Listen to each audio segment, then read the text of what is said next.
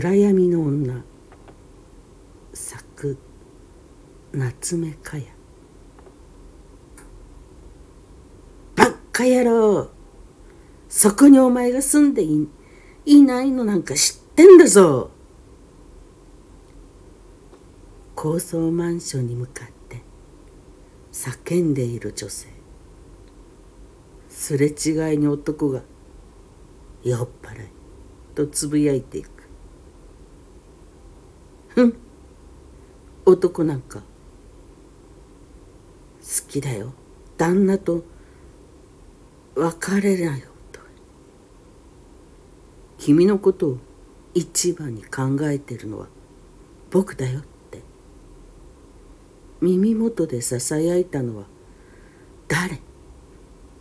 旦那と別れて自由になったのにまだ家に入れてももらってない。それどころか部屋番号も知らない。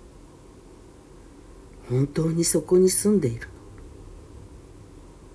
平日は仕事が忙しいと会えない。それでも最初は日曜は会ってくれたのに今はもう仕事の朝は早いからって朝4時に目覚ましをして起きて4時半にモーニングコールをして「おはよう」と一言。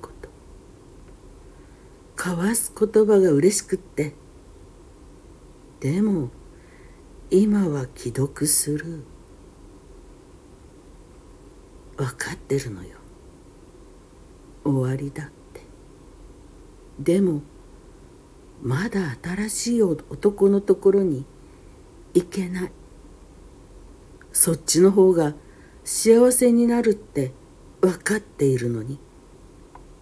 まだここが彼のことを思うことが彼のことを思うとここがキュンとする。ふん。小娘じゃあるまいしね。もう少し。もう少し上がらせてよ。幸せだったんだから。暗い夜道をボソボソ言いながら女性は消えていく。